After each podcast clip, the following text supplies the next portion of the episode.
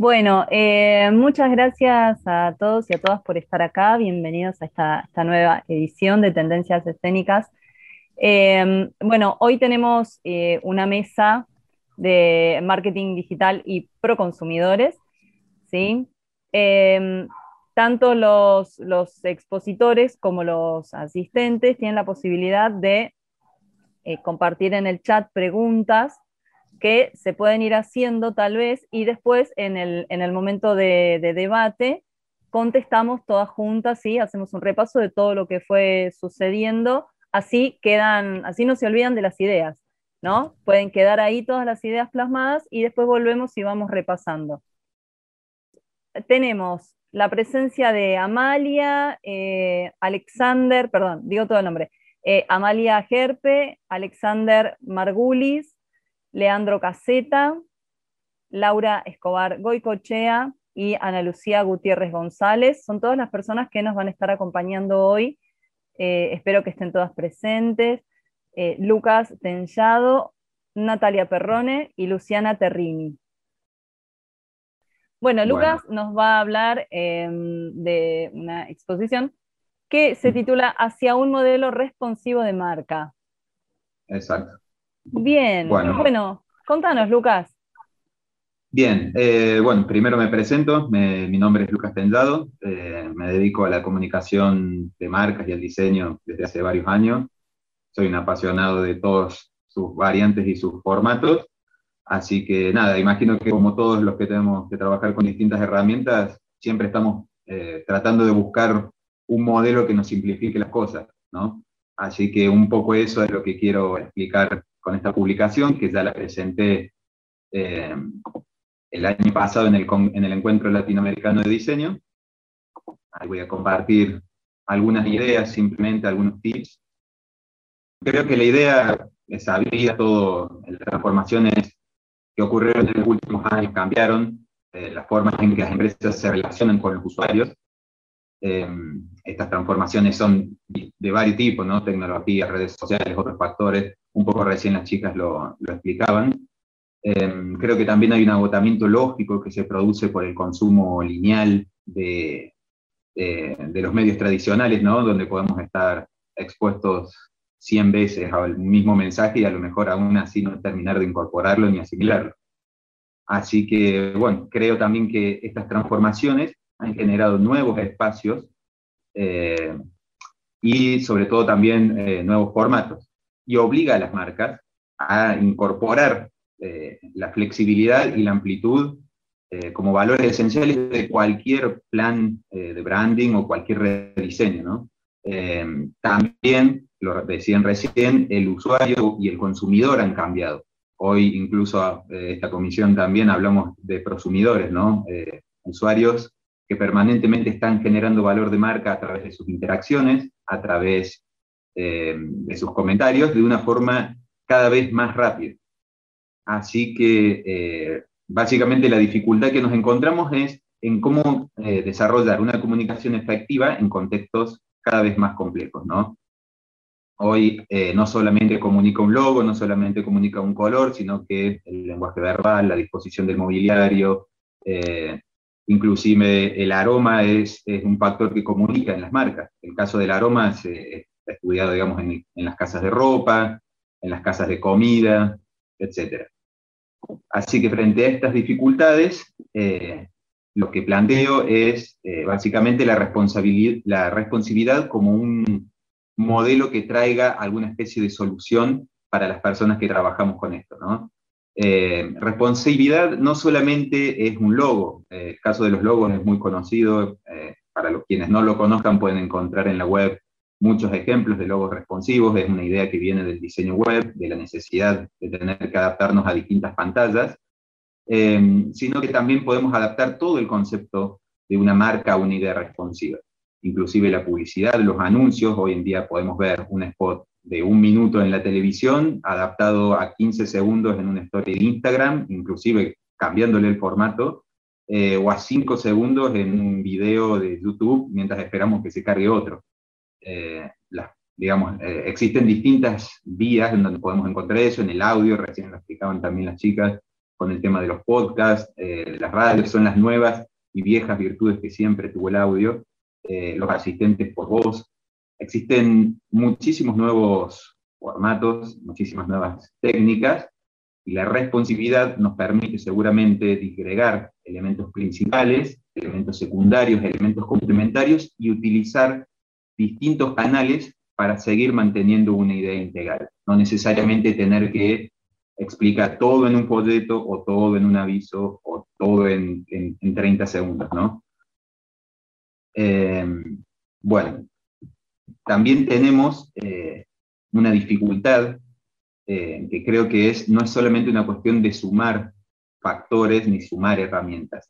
Eh, hoy en día existen incluso la automatización de respuestas, eh, tenemos, abrimos un mail, abrimos una nueva red social, abrimos espacios por, por doquier, digamos, pero no es solamente una cuestión de cantidad, sino que lo más importante es una cuestión de calidad, ¿no? Y, utilizar las herramientas adecuadas para nuestros consumidores, conocer sus características, hacer foco en los consumidores y por sobre todas las cosas, eh, terminar de, encajar eso en las redes que utilicemos, para generar al fin y al cabo una experiencia de usuario efectiva, que calculo lo que todos queremos eh, y a su vez eh, también que repercuta positivamente en nuestro entorno de marca.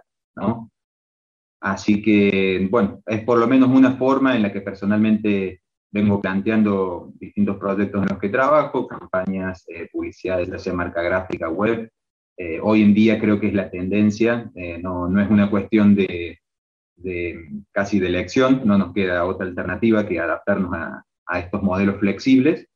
Y bueno, seguramente el tema da para mucho más análisis. espero haberles dejado por lo menos un punto de partida para reflexionarlo. El documento completo lo pueden encontrar eh, en la página web del Congreso, lo pueden encontrar también en, la página del Congreso Tendencias de C, en la página del Encuentro Latinoamericano, en cualquiera de todas mis redes, aquellos que me quieran seguir, eh, porque eh, por eso, hablar de marcas responsivas es un concepto complejo, una marca no es solamente su logotipo, no es solo los canales que usa, pero seguramente creo que esa es la tendencia y hacia allí vamos a tener que trabajar todos nuestros elementos para poder aprovechar eh, todos los espacios que se nos presentan, por más pequeños o fugaces que sean. Así que bueno, esa es la idea general de la exposición. Eh, les agradezco mucho por elegirme, les agradezco a, a, la Universidad de Palermo y a los organizadores por lo que han hecho y cualquier consulta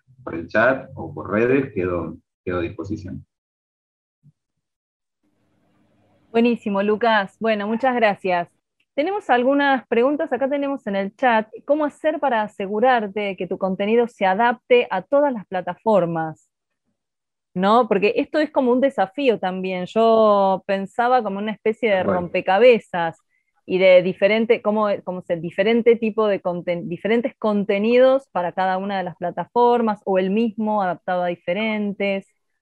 Tal cual, es que creo que ese es el desafío, digamos. Si pensamos en la idea de flexibilidad, de adaptar un mismo contenido a distintas plataformas, seguramente eh, tenemos que tener un conocimiento de formatos, de elementos visuales eh, que nos pueden servir. Y si no, tenemos que también conocer qué medios y qué plataformas pueden servir mejor para vehiculizar un determinado valor que o una determinada característica que tenga nuestra marca, a lo mejor no es visual, por eso decíamos, a lo mejor es audio, a lo mejor es eh, una experiencia, pueden ser distintas cosas, pero en cualquier caso creo que el método básico para seguir es el de poder eh, dividir correctamente qué es lo principal, qué es lo secundario y qué es lo complementario. En la medida en la que planteemos eso desde un inicio, siempre nos va a resultar eh, ser mucho más fácil después poder disgregar la pieza y adaptarla a los distintos medios, ¿no? Y bueno, después hay características técnicas, obviamente, no creo que vayamos a usar un JPG para distintas medidas o distintos tamaños, hay formatos que son mucho más flexibles, existe el SVG, eh, no sé, HTML, diseño web, ya hay cuestiones mucho más técnicas que podemos conocer para ver cómo nuestros archivos pueden ser flexibles, pero principalmente creo que la estrategia tiene que ser flexible. Elementos principales, elementos secundarios, elementos complementarios bien definidos y elegir la mejor forma para vehiculizarlos. Sí, Tal cual. Y em, yo pensaba también con respecto a esto, ¿no? Que vos mencionabas, mencionaste, eh, hablaste de mil veces el mismo contenido o el mismo mensaje y, que, que, el público como que no termine de, o uno mismo, ¿no?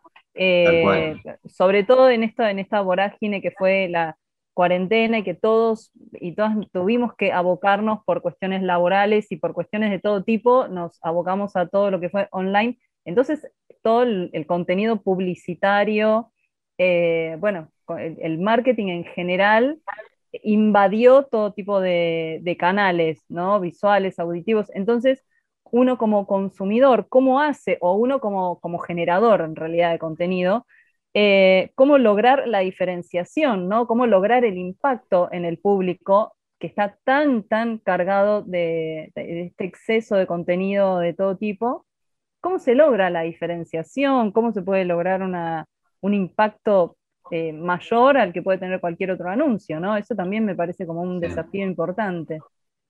Creo que una de las chicas los había mencionado, en realidad todos más o menos creo que coincidimos, pero otro de los atributos fundamentales de una marca es el storytelling.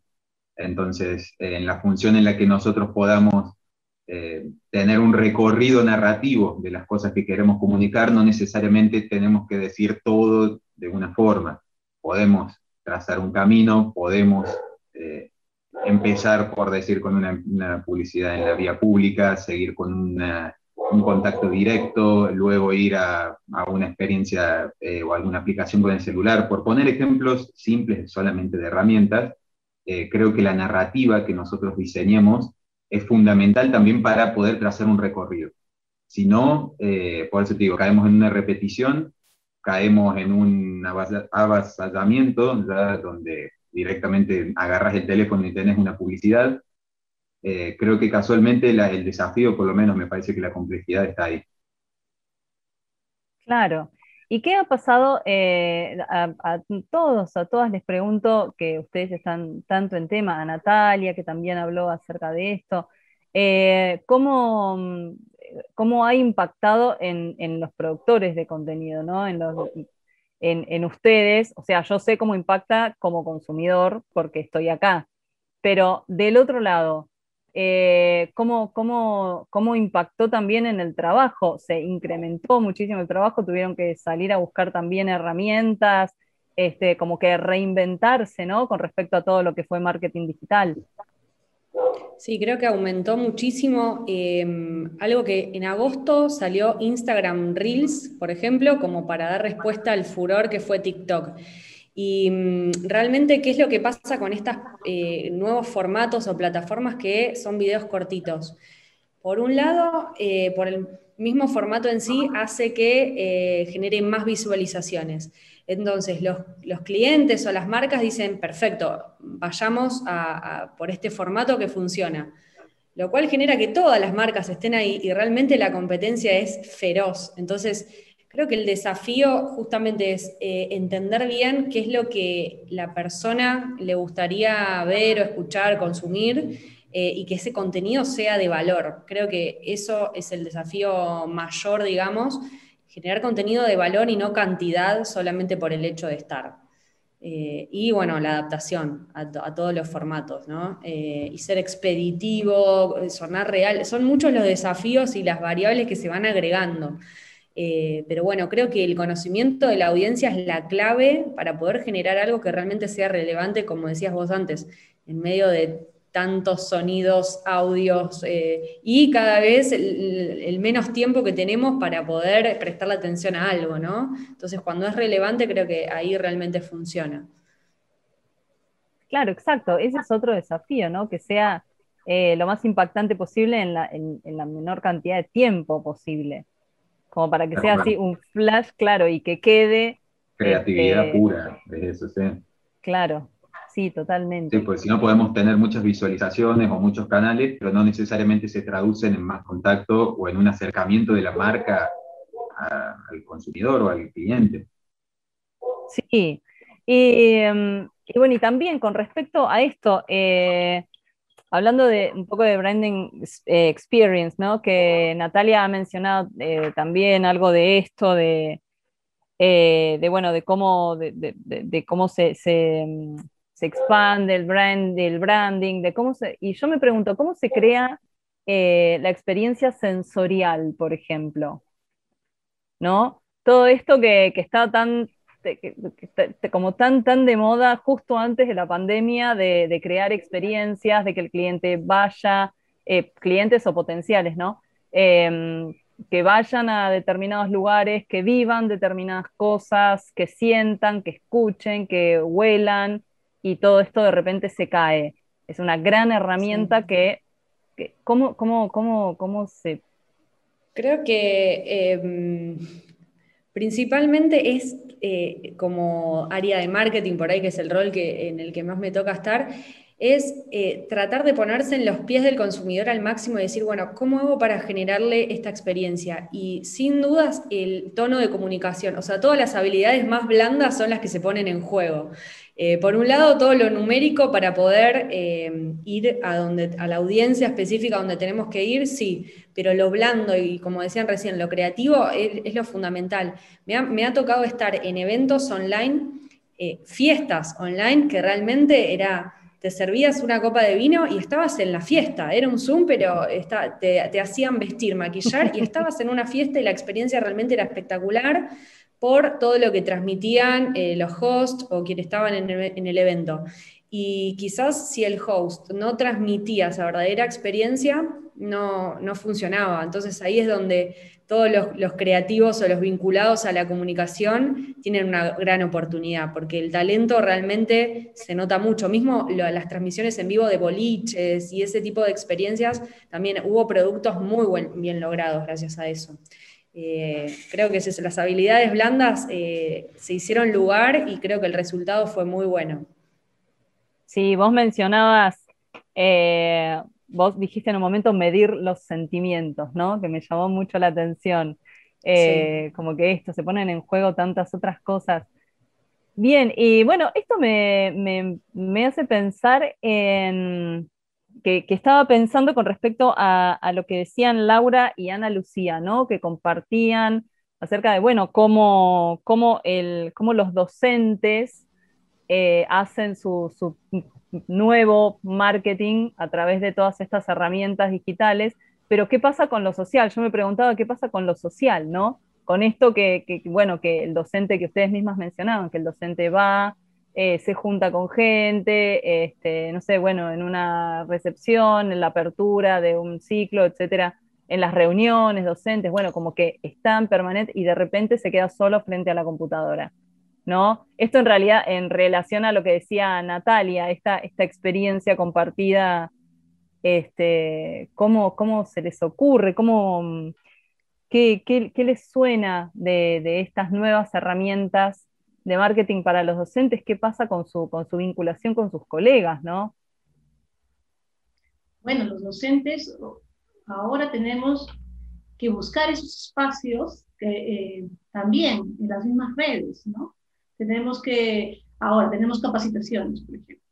Hay cierto, nosotros con Ana, bueno, con Ana Lucía hemos, hemos eh, buscado espacios eh, en diferentes plataformas donde eh, desarrollar talleres sobre cómo manejarse, cómo el docente se tiene que ahora enfrentar al entorno digital.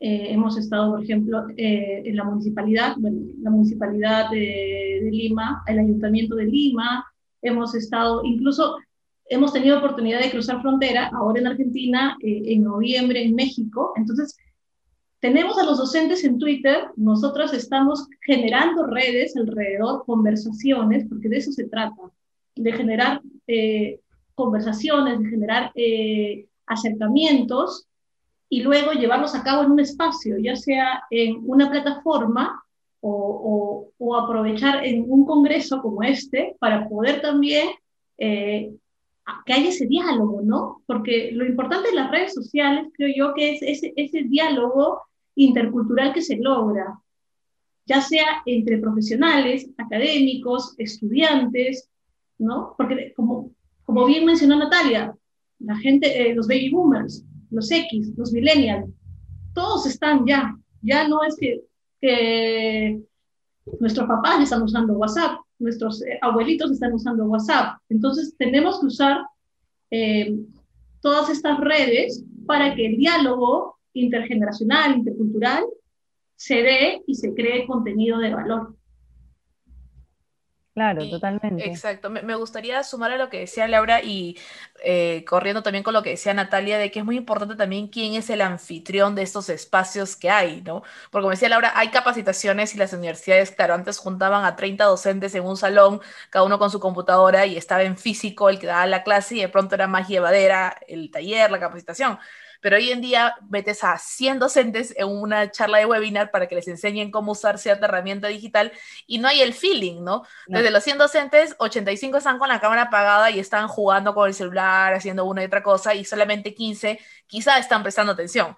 Entonces, juega mucho el, rol, es un rol muy importante el que juega el que está a cargo de ese espacio de conversación, de ese espacio de capacitación, para realmente mantenerte porque, atento, porque hay tantas distracciones en la casa, tantas, que tú estás este, eh, escuchando y tienes al gato, al perro corriendo, tienes a los hijos llamándote, tienes al esposo que está en reunión al costado, entonces no puedes prender el micrófono, es todo un tema.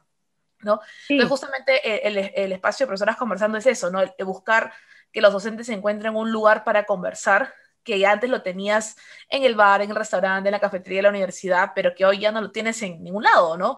Entonces lo tienes en un Zoom, a lo mucho, o en un grupo de WhatsApp para los que les gusta de pronto, porque hay gente que no le gusta ni siquiera estar en WhatsApp, ¿no? Pero la necesidad de, el, humano es un ser sociable, entonces necesita esos canales, esa conversación y también es importante quienes están a cargo de moderar esos espacios, ¿no?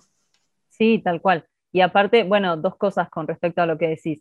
Eh, que en esas capacitaciones en las que entran 100 docentes, bueno, te puedes vincular con el resto de los docentes. Vos tenés que estar cámara prendida o apagada, calladito, escuchando, y, porque si no es un descontrol. claro, y te mandan a, grupos pequeños, pero y a veces te dan 10 minutos para hacer una, una, una, actividad y es un grupo de 5, pues en 10 minutos entre que se presentan se acabaron los 10 minutos. Entonces tú dices, oye, dame, necesito media hora, ¿no? Necesito 40 minutos para que nos conozcamos y toda la nota. Entonces, porque la gente todavía no entiende cómo es esta interacción en espacios virtuales, ¿no? No se entiende toda, no se ha estudiado a profundidad, pienso yo, ¿no?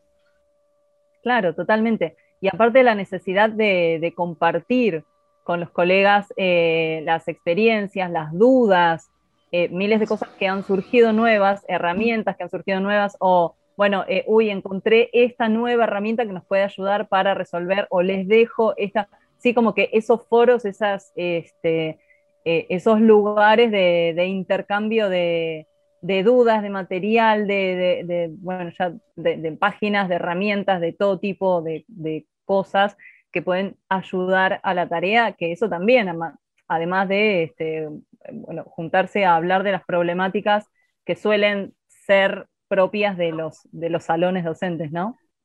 Yo creo que una clave también de todo lo que estamos diciendo, que recién decía cómo creamos experiencia, cómo hacemos esto, también casualmente son los equipos, ¿no? Eh, es un poco lo que estamos diciendo todos. Yo por lo menos me dedico más al diseño, a lo visual, eh, pero formar un equipo diverso que pueda estar en distintos aspectos, en distintas áreas, que sea conocedor de esas áreas y poder integrarlo, seguramente también va a ser fundamental para poder eh, desarrollar una cosa más integral. Sí, definitivamente, de acuerdo con lo que dice Lucas. Justo con, con, Laura tuvimos la oportunidad de dar un taller hace poco a una red de científicos peruanos entonces, no, todos los que estamos acá, creo yo, somos científicos sociales. Entonces, la parte de la habilidad social se nos da súper, es normal, ¿no? O sea, buscamos el, tenemos el reto de cómo llego a mi alumno a través de la, lo digital. Ah, ya busco herramientas, busco esto, ¿no? Le hablo, el feedback y ta, ta, ta pero tuvimos eh, una charla con casi como 20, 25 científicos peruanos a nivel eh, que están alrededor del mundo, que son químicos, físicos, ingenieros, que no tienen esa parte, pues, no de habilidades blandas, de habilidades sociales. Entonces fue muy interesante escucharlos decir, pero ¿y cómo les hablo, no? ¿Y cómo esto? Entonces se dan cuenta de la necesidad de un equipo eh, multidisciplinario, ¿no? Interdisciplinario que puedan aportar porque claro, yo no sé enseñar física, pero sí sé qué herramientas podrías usar para que los chicos no se aburran en tus tres horas de clase y al final termines con un solo alumno prestando atención, ¿no? Entonces, esta época de pandemia nos ha llevado a ser más colaborativos entre todos, ¿no? yo, oye, yo descubrí esto, ¿no? Y mira, tú qué tienes, intercambiemos herramientas, intercambiemos ideas, dinámicas, y que me parece que es, que es una bonita tendencia que está viendo ahora, ¿no? Sí, sí, sí, sí, totalmente. Es un, es un, es un nuevo lugar de, de intercambio, ¿no? Y de aprendizaje de todo tipo. Este, esto del... Em, Ay, ¿cuál era la palabra que, que, usaban? Eh, que aceleración. la aceleración, el tema de la aceleración digital se, se expande para todos los campos y para todos los costados. Y, y también es importante no, no, no, tener miedo de pedir ayuda, ¿no? Porque hay, hay profesores que son mayores, ¿no? Y antes tenías al servicio técnico eh, que le escribías el WhatsApp y a los tres minutos estaba en tu salón ayudándote. Ahora le tienes que decir a tu hijo, a tu sobrino, ¿no? Por eso digo, el diálogo, el diálogo cultural, intergeneracional, entre, en tu misma casa. O sea, a muchos de los profesores que hemos tenido en nuestro espacio eh, invitados, eh, baby boomers, que sí, pues tuvieron que pedirle a, a sus hijos que les ayuden a, a, aprender a utilizar el Zoom, a aprender a crear grupos. Entonces, sí, es, yo creo que esto, este, nos hemos distanciado físicamente, pero la necesidad de, de acortar distancias a través de, de los entornos digitales.